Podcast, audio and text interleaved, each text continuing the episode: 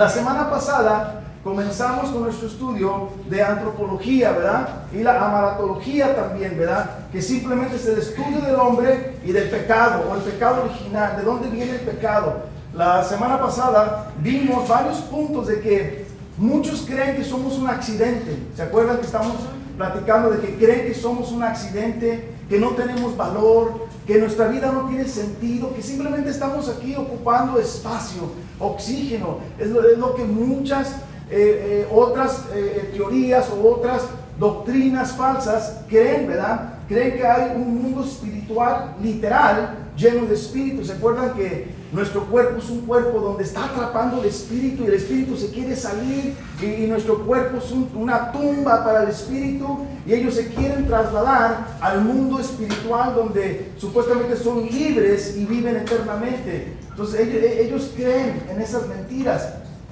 ¿Se acuerdan también que hablamos que otras doctrinas creían que Dios tenía algo feminista en él, que había algo femenino en Dios, que porque Él nos ama y nos cuida o sea, pura locura estábamos viendo la, la vez pasada donde este mundo cree mucha locura y el problema es que los que no están bien en su doctrina, en su teología, caen en esa mentira, caen en esa falsedad. Y gracias a Dios que nosotros podemos estar aquí para entender la verdad, para no caer en esa mentira y para ser libres de toda mentira en el nombre de Jesús. Y hoy vamos a ver el significado de lo que es cuerpo y alma, carne y espíritu, el pecado y el pecado original. Espero terminamos, si no, se va a acelerar una semana más. Pero vamos a ver, el punto es de que aprendamos, yo con ustedes, y que lo entiendamos, que es lo más importante para que nadie venga y nos eche una mentira y nos lleve a, a esa doctrina falsa. Entonces, vamos a comenzar. Cuerpo y alma. ¿Qué es tener cuerpo y alma? ¿O qué significa cuerpo y alma. ¿O qué, ¿O qué hablamos cuando decimos cuerpo y alma? Tenemos que ver de qué estamos compuestos. Y cada uno de nosotros, bíblicamente, estamos compuestos de un espíritu hecho de un cuerpo material y de una alma no material. La alma es igual al espíritu, eso no es cuerpo, alma y espíritu, es cuerpo y alma o cuerpo y espíritu. La alma es conocida como el espíritu también. Ahorita vamos a entrar, ¿por qué lo estoy aclarando? Porque hay otras doctrinas donde creen que somos cuerpo, alma y espíritu, que somos tres. Pero bueno, el punto de, el punto de vista bíblico sobre los seres humanos es muy, muy diferente al punto de vista de los, de los antiguos griegos. Vamos a, entender un poquito lo que los antiguos griegos pensaban y cómo llegan estas doctrinas falsas, ¿verdad? Eh, eh, nuestro cuerpo y alma forman una dualidad, no un dualismo. Ahorita vamos a entender qué es. En las teorías dualísticas, el cuerpo y el alma son vistos como dos sustancias incompatibles que coexisten en constante tensión. Es decir, que mi espíritu y mi cuerpo no deben ir juntos y que siempre está chocando mi cuerpo con mi espíritu, no son compatibles, están chocando, están peleando. Esa es la teoría antigua griega, que no son compatibles. ¿Y dónde sacan eso, verdad? Pero ellos creen eso. Son fundamentalmente incompatibles, dicen ellos. El dualismo suele afirmar que hay que hay algo inherentemente malvado o imperfecto en cualquier cosa física y por lo tanto lo consideran ellos que el cuerpo es un recipiente malvado para contener una alma pura. Nuestro cuerpo es el pecador, pero nuestra alma no lo es, nuestro espíritu no lo es. Nuestro cuerpo es impuro y la alma es pura, conforme a sus pensamientos de ellos. Los griegos creen que la salvación, fíjense en esto, ellos creen que la salvación era simplemente su alma siendo rescatada de un cuerpo físico. Esa, es la salvación para ellos. Ellos no creen en Jesús, no creen en salvación. La salvación de ellos es que mi cuerpo sea libre. Digo, que mi alma sea libre del cuerpo. Esa es la salvación para ellos. Eso es lo que significa salvación para ellos. Que sea rescatado. Su mentalidad era que su alma era prisionera en el cuerpo pecaminoso. Es decir, el cuerpo era el pecaminoso, pero no el alma, no el espíritu. Solamente mi cuerpo es pecaminoso, pero no mi alma. Eso no es pecaminoso. Y también rechazamos, nosotros también rechazamos la visión tricotométrica. Eso es que los seres humanos que conciben a los seres humanos como integrados por tres partes, y aquí lo que decía yo, ellos creen cuerpo, alma y espíritu. Otro pensar, otro, otro movimiento más existe. Cuerpo, alma y espíritu. El endonismo creen que los creen que lo más importante es el cuerpo y rechazan el alma. Ojo, creen que lo importante es el cuerpo, pero rechazan el alma, o sea, el espíritu. Que el espíritu no importa para ellos. Y creen que, creen que tenemos que darle el máximo o lo máximo al cuerpo. Es decir, que de acuerdo al endonismo, ellos creen que yo tengo que darle placer a mi cuerpo y que el alma y el espíritu no importa, pero que mientras que yo estoy vivo, yo le tengo que dar todo el gozo al cuerpo, porque el cuerpo tiene que disfrutarse. El cuerpo tiene que tener placer conforme lo que ellos piensan. Pero fíjate, bíblicamente, Jesucristo, Jesucristo exaltó el valor del alma en tanto difiere del cuerpo, y lo vamos a ver ahorita en Mateo 10, 28, y dice así, dice, no teman a los que te matan el cuerpo, pero no pueden matar el alma. Más bien, teman a aquel que puede hacer perecer tanto el alma como el cuerpo en el infierno. O sea, Jesucristo está diciendo, el cuerpo y el alma es tan importante que no nomás es el cuerpo. Y ellos creen que el cuerpo, dale todo al cuerpo y el alma, ¿qué importa? Y fíjate también en Mateo 16, 26 dice, pues, ¿qué provecho obtendré o obtendrá un hombre si gana el mundo entero pero pierde su alma? ¿O qué dará un hombre a cambio de su alma? Fíjate la importancia que da Jesucristo al cuerpo y al alma. ¿Qué gano yo con perder mi alma? Totalmente en contra de estos pensamientos o estos movimientos de falsa doctrina. Jesucristo viene y bíblicamente estamos combatiendo o rechazando estas doctrinas conforme a la palabra de Dios. Jesús demuestra la gran importancia del alma y demuestra que el hedonismo está 100% equivocados. Están totalmente equivocados. Es, es, erróneo lo que ellos están pensando. Que el cuerpo lo más importante y que el alma no tiene valor, no tiene sentido. El punto de vista bíblico es que el cuerpo fue creado bueno y no hay ningún mal inherente a su sustancia física.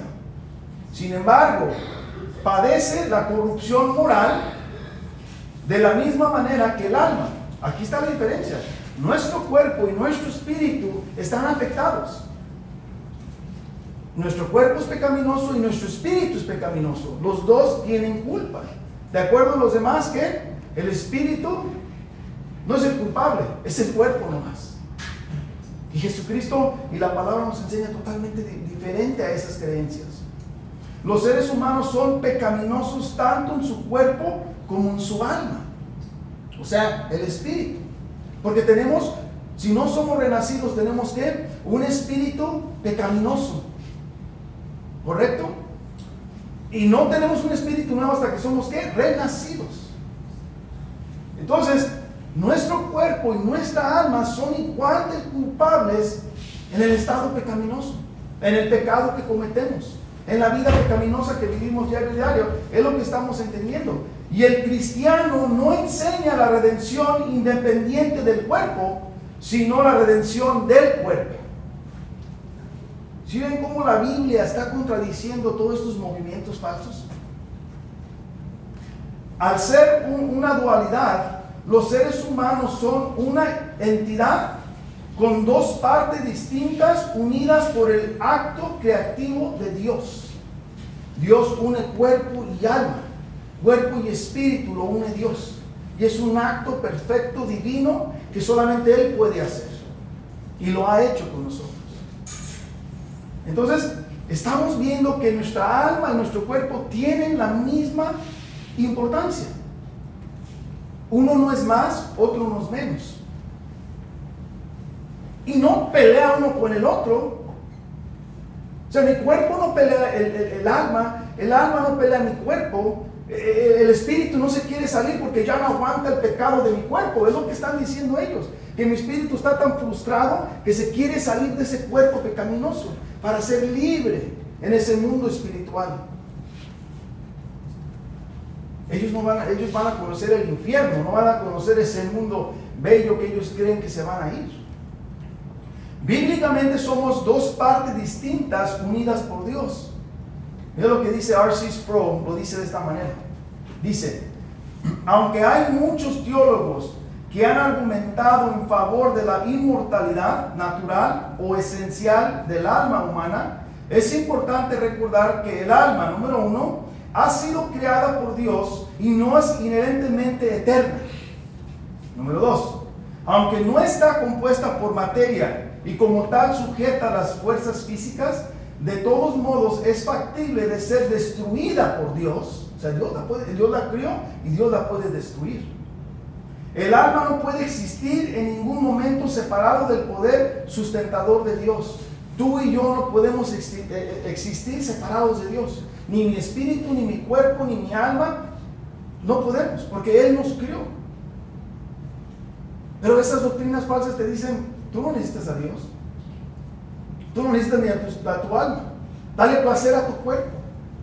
Complace tu cuerpo con todos los deseos, con todo lo que quiere. Dale a tu cuerpo. Nos está enseñando las doctrinas falsas. Pero la palabra de Dios, ¿qué nos dice? es importante. Mira lo que dice Hechos 17, 28, nos dice, porque en Él vivimos, nos movemos y existimos, así como algunos de los poetas de ustedes han dicho, porque también nosotros somos linaje suyo. Dice que por Él nos movemos y existimos. Y somos linaje. Pero por Él, por Jesucristo. No por una doctrina falsa, por Jesús, por lo que la palabra de Dios nos promete a cada uno de nosotros. Mira lo que nos dice Salmos 139, 16. Dice, tus ojos vieron mi embrión y en tu libro se escribieron todos los días que me fueron dado, dados cuando no existía ni un solo de ellos.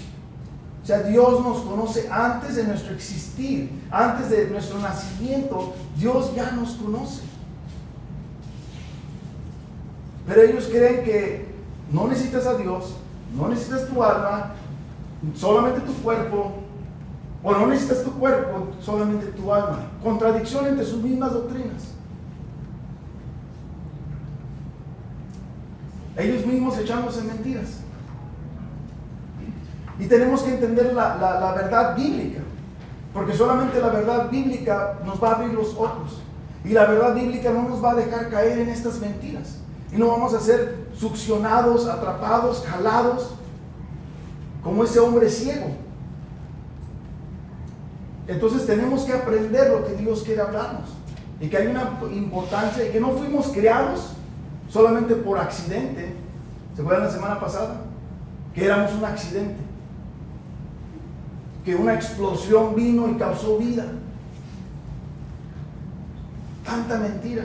Pero el mundo la cree, incluso las enseñan en, los colegios a nuestros hijos. Es una mentira enseñada como una verdad y el mundo la está creyendo porque no conocen a Dios. Y nosotros tenemos que creer la verdad para ser libres en esa verdad. Y aquí les tenía yo los versículos, brothers, and I'm sorry. Pero nos vamos a hablar al otro punto que se llama carne y espíritu. Carne y espíritu. Vamos a entender ahora qué significa ser carne y espíritu. Hay una enseñanza importante que debemos entender nosotros tras esta enseñanza de carne y espíritu. Y de la misma manera nuestro cuerpo es carne y espíritu. Primero debemos entender lo que no es. So, para que tú entiendas qué es, vamos a primero ver lo que no es. Número uno, no es que toda nuestra vida sea completamente espiritual o el cuerpo físico no tiene nada que ver. No es eso. Algunas personas han llegado a creer que todo, eh, todo lo que el cuerpo hace es pecado. Lo vimos la semana pasada. Ellos creen que todo, absolutamente todo, todo, todo lo que tu cuerpo y mi cuerpo hace es pecado. Por ejemplo, comer, beber o la intimidad sexual.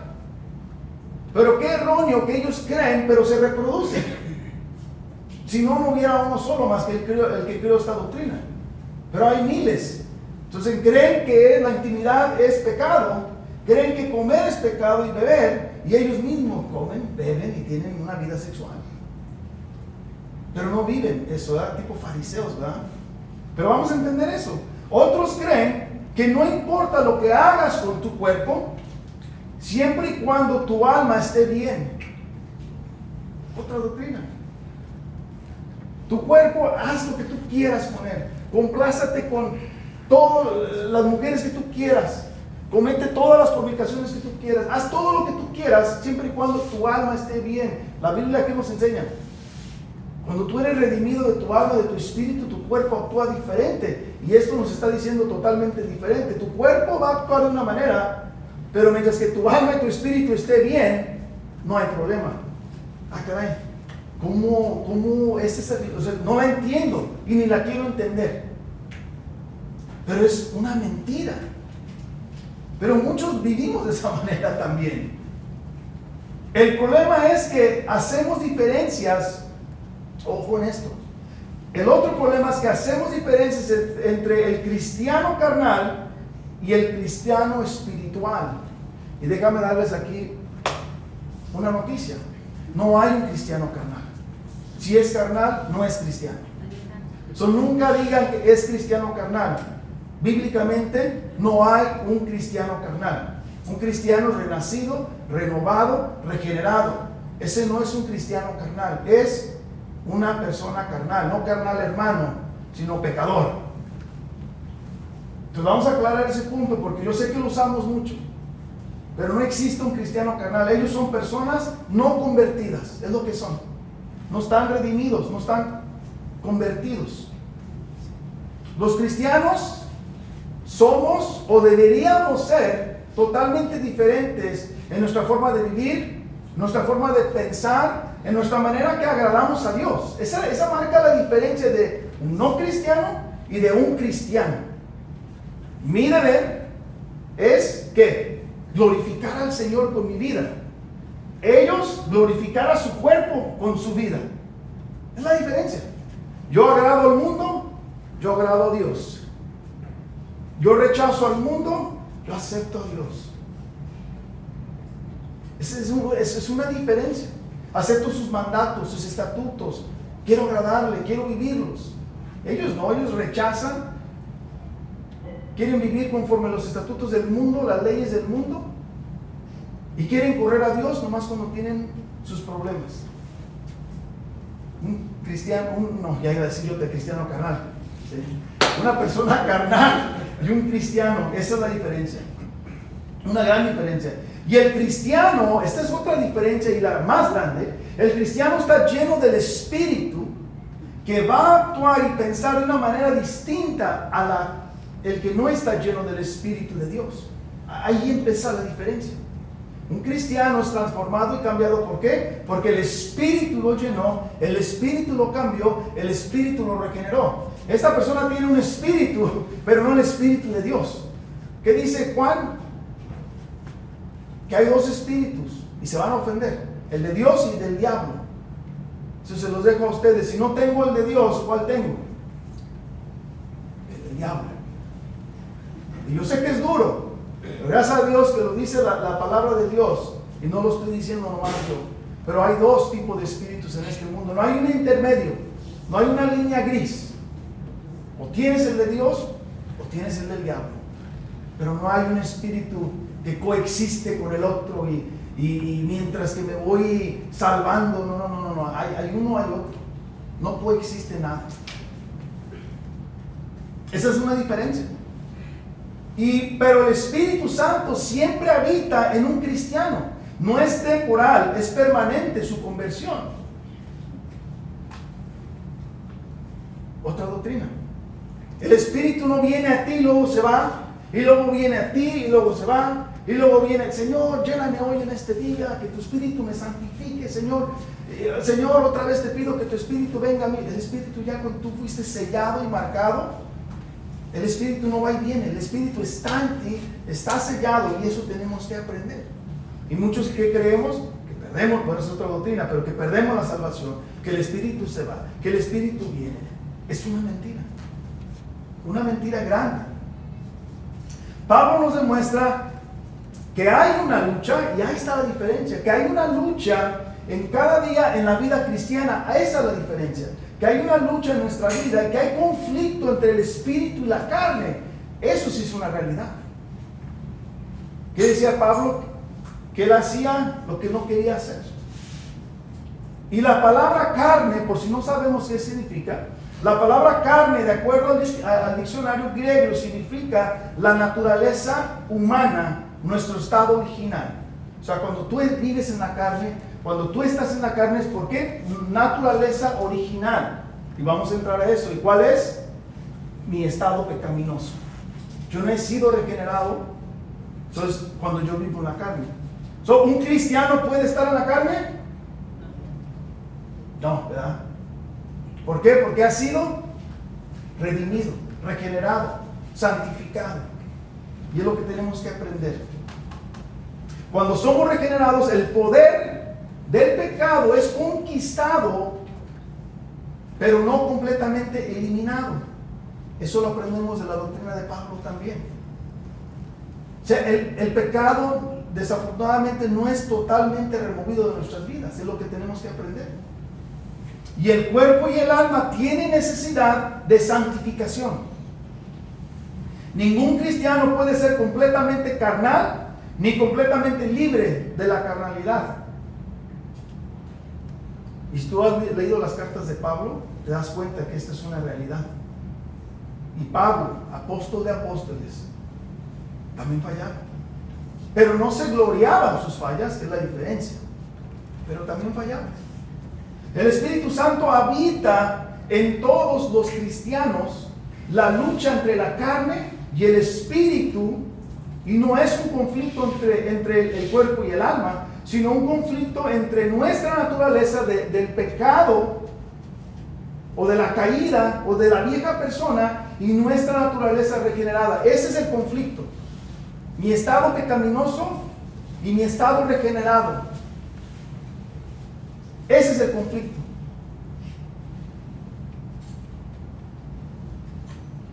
Y sí, pecamos. y vamos a seguir pecando. Pero hay una diferencia, ahorita vamos a llegar a eso. La lucha entre la carne y el espíritu continúa durante toda la vida del cristiano. ¿Hasta qué? Hasta su día de glorificación. Hasta ese día vas a dejar de pecar. Hasta ese día. Fíjate lo que nos dice Romanos 7, 13 al 18. Hoy vamos a leer mucha Biblia. Romanos 7, 13 al 18. Y nos dice, entonces, lo que es bueno vino a ser causa de muerte para mí. De ningún modo, al contrario, fue el pecado a fin de mostrarse que es pecado al producir mi muerte por medio de lo que es bueno, para que por medio del mandamiento el pecado llegue a ser en extremo pecaminoso. Número 14. Porque sabemos que la ley es espiritual, pero yo soy carnal, vendido a la esclavitud del pecado. Número 15. Porque lo que hago no lo entiendo. Porque no practico lo que quiero hacer, sino que lo que aborrezco, eso es lo que hago. Número 16. Y si lo hago, no quiero hacerlo. Eso hago. Estoy de acuerdo con la ley, reconociendo que es buena. 17. Así que ya no soy yo el que lo hace, sino el pecado que habita en mí. Número 18. Porque yo sé que en mí, es decir, en mi carne, no habita nada bueno. Porque el querer está presente en mí, pero el hacer el bien no. ¿Les ha pasado eso? Que quieren hacer el bien, pero siempre terminamos haciendo el mal. Porque hay un estado pecaminoso en cada uno de nosotros. Primera de Pedro 2.11. Amados, les ruego como extranjeros y peregrinos que se abstengan de las pasiones carnales que combaten contra el alma. Combaten contra el alma. ¿Qué es combate? Esas pasiones carnales pelean con mi espíritu. Hay una pelea, mi espíritu está peleando quiere ganar, y quiere ganar, y quiere ganar. Es ese, ese pecado, ese, ese estado pecaminoso que me quiere llevar, que me quiere traer. Está peleando. Muy diferente a la teoría de los demás, ¿verdad? Que mi espíritu está peleando porque se quiere ir. No, mi espíritu se va a estar y quiere estar y quiere pelear con ese estado pecaminoso para ser santificado. No se quiere ir mi espíritu. Mi espíritu está aquí sellado y no se va a ir. Pero va a pelear ese estado pecaminoso. Lo va a pelear, lo va a pelear y lo va a pelear. Esa es la diferencia. Una gran diferencia. El pecado. Perspectiva humana, lo que creen que es el pecado. Porque los humanos siempre somos buenos para cambiarle. Siempre. Perspectiva humanista es, algunos teólogos antiguos y modernos simplemente dicen que el problema afirmado que las almas de los seres humanos pecaron en alguna clase de vida anterior. Y producto de ello, todos los seres humanos nacen ahora en pecado. O sea, que yo en un tiempo, en otro cuerpo, en otro estado, en otra vida, yo pequé. Y que ese pecado vino y se engendró, se regeneró en mi vida y por eso soy pecaminoso.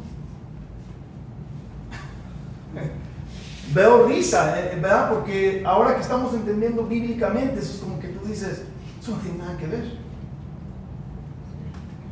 Pero ellos creen eso que de una forma al otro el ser humano se quiere justificar de su pecado. Quiere que, no se quiere ser el humano tan malo. Queremos aparentar ser buenos. Y queremos justificar con nuestra teología, con nuestra doctrina, con nuestra mentira. Y, los, y, las, las, personas que, que también creen en la evolución, argumentan que el origen del pecado proviene de tendencias, impulsos y pasiones heredadas de las bestias. Señor. O sea que un animal me heredó su pecado. Un león, un tigre, un panda, una rata, una ardilla.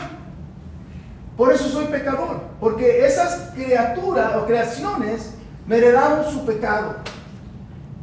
O sea que mi perro que tengo en mi casa me heredó mi pecado. Yo no soy pecador, brothers. O sea, es mi perro. Y él me lo heredó. yo estoy libre. Quieren justificarse.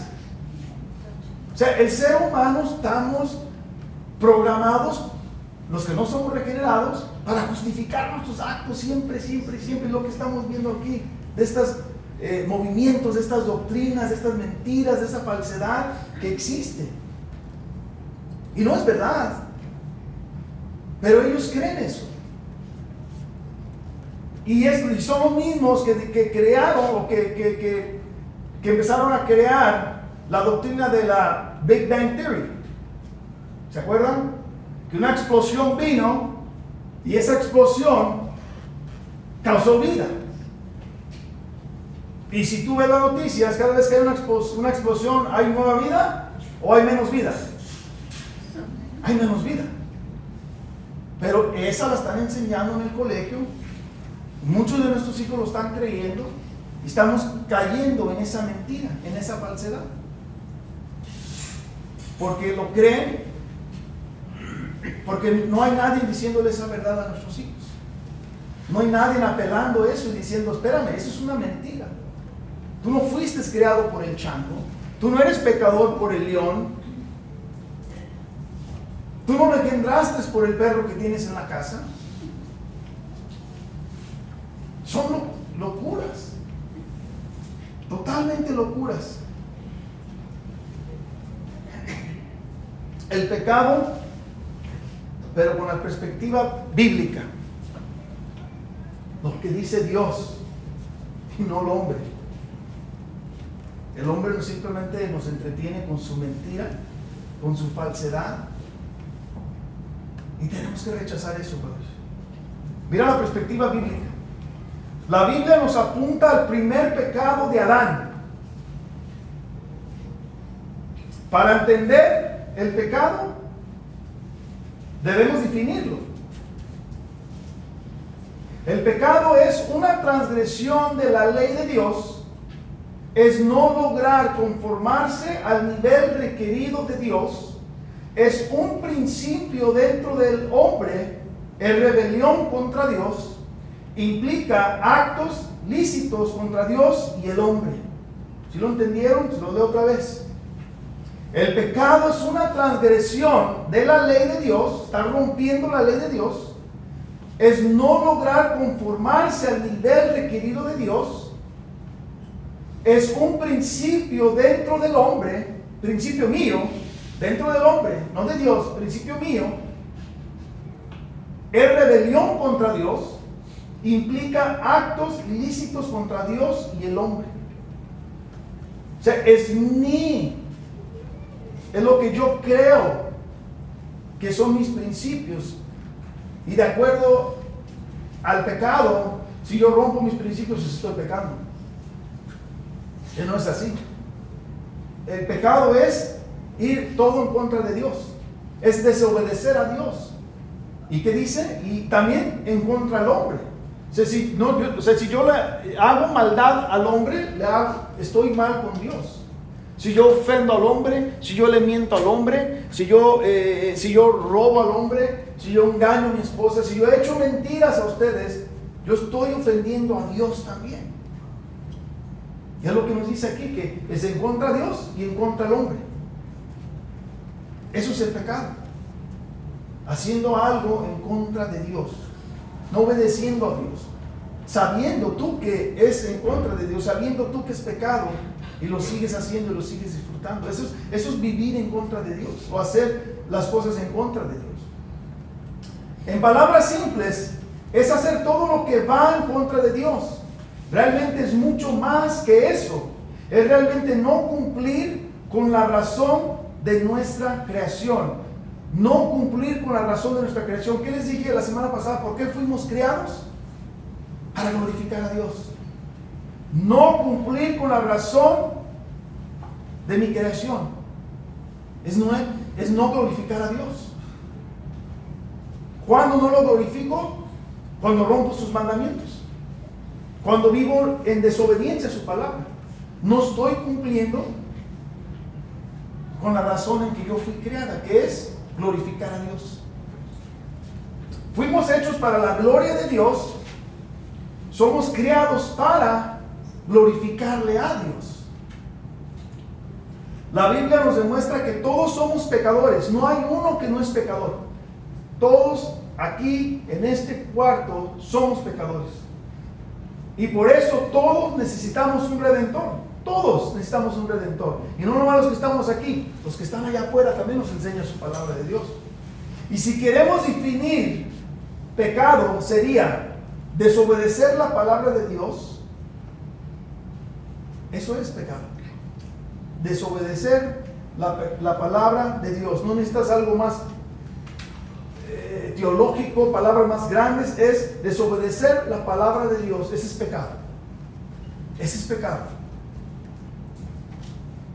es quebrantar la ley de Dios. El pecado nos limita a cumplir y nos convierte en transgresores y nos hace hacer algo que sabemos que está mal. O sea, el pecado te atrae. El pecado te va a traer a lo que a ti te complace, lo que a ti te gusta, bien o mal. ¿Correcto? ciertas personas, como de la religión católica, creen que hay niveles de pecados. Fíjate cómo, eh, fíjate cómo son los niveles. Son separados en dos, los pecados lineales y mortales. El pecado mortal mata el alma, por lo cual requiere penitencia. Y el pecado venial es menor, por lo cual no afecta la salvación. Hay dos niveles de pecado. En pocas palabras, si yo robo un dulce, si yo digo un chiste doble sentido, si digo una mala palabra, eh, no está tan mal ese pecado, o sea, ese está tranquilo, it's okay. De este lado, ya si mato a alguien, ya es un pecado tremendo. Pero la palabra de Dios que nos enseña, si yo me robo un dulce de 10 centavos o me robo un iPad de 500 dólares, el pecado es igual, ¿correcto? El pecado es igual. No hay un nivel. El pecado ofende a Dios. Por muy pequeño o grande, el efecto es igual. El pecado es ofensivo para Dios. Él es un Dios santo que no puede soportar o tolerar el pecado. Eso, eso si tú lees el libro de Levíticos, ahí te habla de la santidad de Dios. Lee todo ese libro y habla de la santidad de Dios. El cristiano no vive en pecado no disfruta el pecado, se aleja. Es lo que le estaba hablando hace rato. La gracia de Dios es más grande que cualquier pecado cometido. Fíjate lo que nos dice Romanos 2, 1 al 11. Les digo que hoy vamos a leer mucha Biblia. Dice así, número, eh, Romanos 2, 1 al 11. Dice, por lo cual no tienes excusa, oh hombre, quien quiera que seas tú que juzgues pues al juzgar a otro, a ti mismo te condenas, porque tú juzgas, prácticas las mismas cosas. O sea, tú juzgas, pero practicas lo mismo que tú juzgas. Sabemos que el juicio de Dios justamente cae sobre los que practican tales cosas y piensas esto, oh hombre, tú que condenas a los que practican tales cosas y haces lo mismo, ¿qué escaparás del juicio de Dios? o tienes en poco las riquezas de su bondad y tolerancia y paciencia, ignorando que la bondad de Dios te guía al arrepentimiento? 5. Pero por causa de tu terquedad y de tu corazón no arrepentido, estás acumulando ira para ti en el día de la ira y de la revelación del justo juicio de Dios. Número 6. Él pagará a cada uno conforme sus obras. Número 7. A los que por la perseverancia en hacer el bien buscan gloria, honor y inmortalidad, vida eterna. Número 8. Pero a los que son ambiciosos y no obedecen a la verdad, sino que obedecen a la injusticia, ira e indignación. Número 9. Habrá tribulación y angustia para toda alma humana que hace lo malo del juicio primeramente y también del griego. Pero gloria y honor y paz para todo el que hace lo bueno, al judío primeramente y también al griego, porque en Dios no hay acepción de personas. ¿Hay nivel de pecado?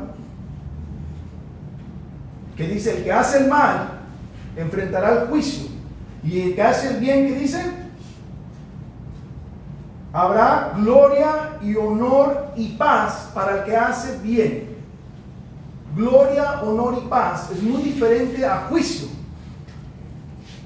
Juicio, tú vas a enfrentar toda la furia de Dios. Toda la ira de Dios es juicio. Y el amor de Dios es gloria, honor y paz. ¿Por qué paz? Si, si, yo, si yo me muero y llego al cielo, Habla de esa paz, por eso habla de la paz. Y, hay un contraste, porque en el juicio no hay paz, hay tormento. tú serás tormentado si eres un pecador. Y si no eres un pecador y eres redimido por Jesús, que dice que va a haber paz, no hay tormento. Gloria, honor y paz. Porque en Dios no hay acepción de personas. ¡Wow! ¡Qué grande es Dios! ¡Qué grande es Dios! Que no mide mi nivel de pecado. Porque todos mis pecados, ¿qué? Son borrados en Jesucristo. no hay pecado en mí. Cuando somos glorificados. Ahora vamos a ver el pecado original, perspectiva humana. Eso es lo que cree el ser humano del pecado original. El pecado original, en los ojos del ser humano, todos somos buenos. ¿Sí han visto eso?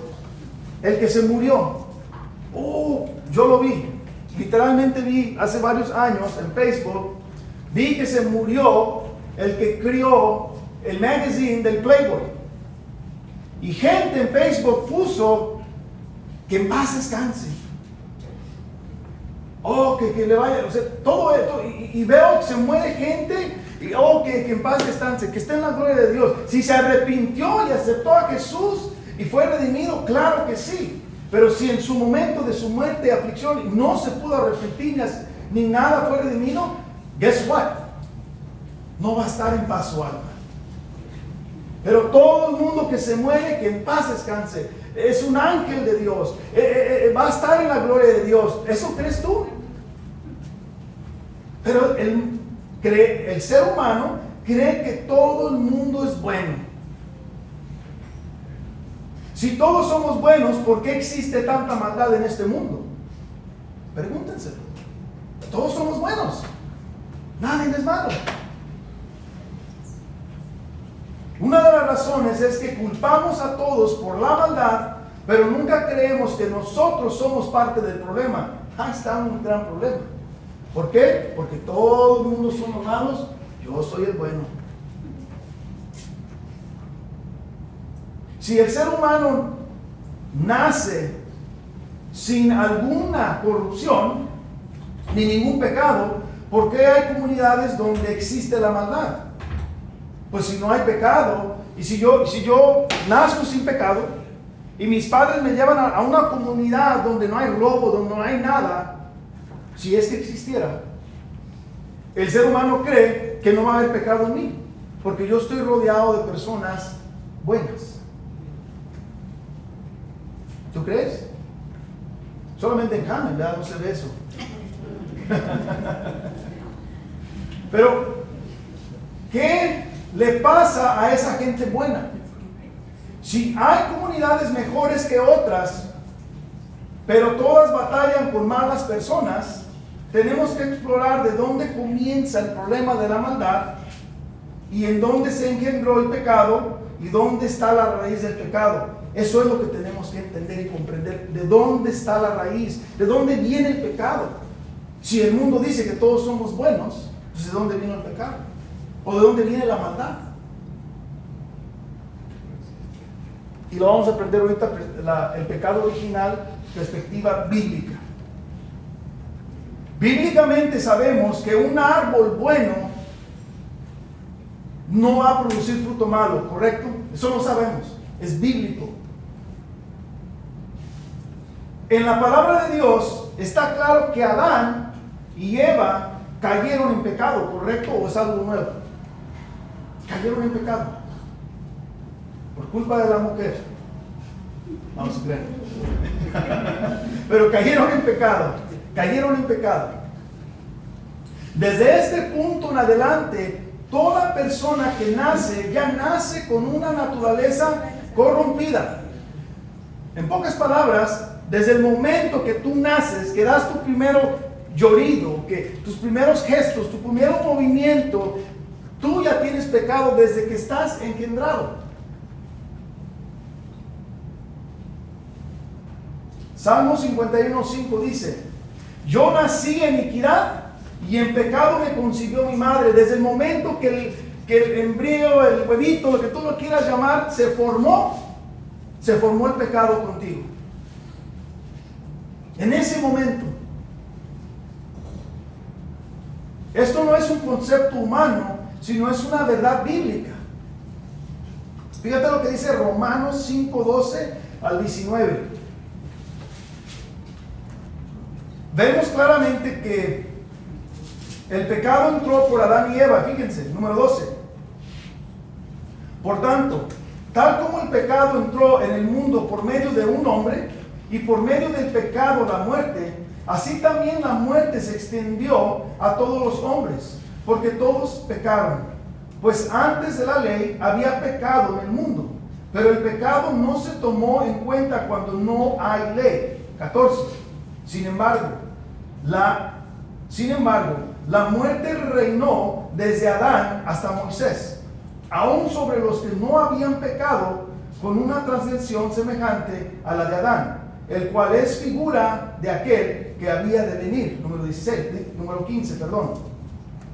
Pero no sucede con la dávida como con la transgresión, porque si por la transgresión de uno murieron los muchos, mucho más la gracia de Dios y el don por la gracia de un hombre Jesucristo abundaron para los muchos. 16. Tampoco sucede con el don como con el que vino por medio de aquel que pecó, porque ciertamente el juicio surgió a causa de una transgresión, resultando en condenación, por la dávida superior a causa de muchas transgresiones, resultó en justificación. 17 porque si por la transgresión de un hombre, por este reinó la muerte, mucho más reinará en vida por medio de un hombre Jesucristo los que reciben la abundancia de la gracia y el don de la justicia. Número 18.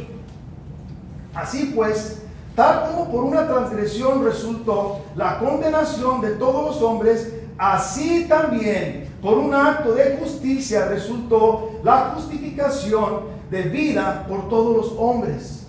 Porque así como por la desobediencia de un hombre los muchos fueron constituidos pecadores, ojo, así también por la obediencia de uno los muchos serán constituidos justos. Por Jesucristo, tú y yo seremos justificados, lavados del pecado por un solo hombre. Por un hombre entró el pecado, Adán, y por un hombre el pecado se va, Jesucristo. Tú eres santificado por Jesucristo, no una religión, no un hombre, sino Jesucristo. Eso lo dice la Biblia. Y cuando hablamos del pecado original, estamos simplemente apuntando a Adán y a, Eva. Se está hablando del, del resultado del primer pecado. Fue el primer pecado, Adán y Eva, los primeros pecadores. Estamos hablando del comienzo de la corrupción. Desde ese momento empezó la corrupción en la humanidad. Desde ese pecado, ese pecado va en siglos, siglos, siglos, siglos y siglos. Y tú y yo estamos dentro de esos siglos. No hay escapatoria. Este es el resultado para la humanidad. Porque Adán y Eva fueron engañados por Satanás y cayeron por pecado por el engaño que tuvo lugar en el jardín de, del Edén, la naturaleza de la humanidad fue afectada, ¿correcto? Desde ese momento, tu naturaleza, mi naturaleza fue, fue afectada y somos pecadores. No es que nos convertimos en algún momento de nuestra vida en pecadores, nacimos como pecadores. Tú puedes ver un niño chiquito, desde chiquito, no quiere compartir, está la envidia no quiere. Un niño chiquito se pelea luego, con otra persona. Un niño chiquito miente, te, te, echa mentiras. Porque, porque hay pecado. Y por mucho que ames a tu niño de un año, dos años, tres años, cuatro años, ese niño ya es pecador. Y lo está demostrando que no quiere compartir, que está echando mentiras, que te está ocultando cosas. Tú lo ves. Y es lo que la palabra de Dios nos está enseñando a cada uno de nosotros. Y es lo que tenemos que aprender. Fíjate lo que nos dice. Que tú y yo no elegimos ser pecadores. Eso fue imputado en nuestras vidas. Es decir, fue puesto en nuestras vidas. Y la vida nos aclara que no hay nada bueno en nosotros, que estamos totalmente corrompidos, corruptos estamos cada uno de nosotros. Eso nos enseña la, eh, la, la, palabra de Dios. Y quiero enseñarte para terminar con este, donde les voy a demostrar que tú y yo estamos totalmente corruptos en Romanos 3, 10 al 26. Y dice así, como está escrito, no hay justo ni aún uno. No hay quien entienda, no hay quien busque a Dios. Todos se han desviado, a se hicieron inútiles. No hay quien haga lo bueno, no hay ni siquiera uno. Sepulcro abierto es su garganta, engaña de continuo con su lengua. Veneno de serpientes hay bajo sus labios, 14. Llena está su boca de maldición y amargura, 15. Sus pies son veloces para derramar sangre, 16. Destrucción y miseria hay en sus caminos, 17. Y la senda de paz no ha conocido, 18. No hay temor de Dios delante de sus ojos, 19. Ahora bien, sabemos que cuanto dice la ley, lo dice a los que están bajo la ley, para que toda boca se calle y todo el mundo sea hecho responsable ante Dios. 20. Porque por las obras de la ley ninguno será, ninguno, ningún ser humano será justificado delante de él, pues por medio de la ley viene el conocimiento del pecado. 21.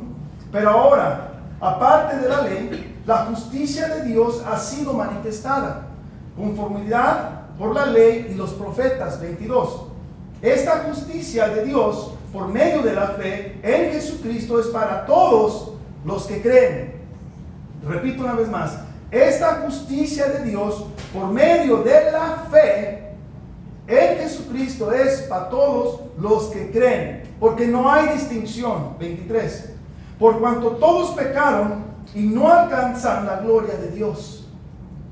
24 todos son justificados gratuitamente por su gracia, por medio de la redención que es en Cristo Jesús. Todos son que gratuitamente redimidos, justificados. ¿Por qué? Por la redención que hizo Cristo Jesús. 25.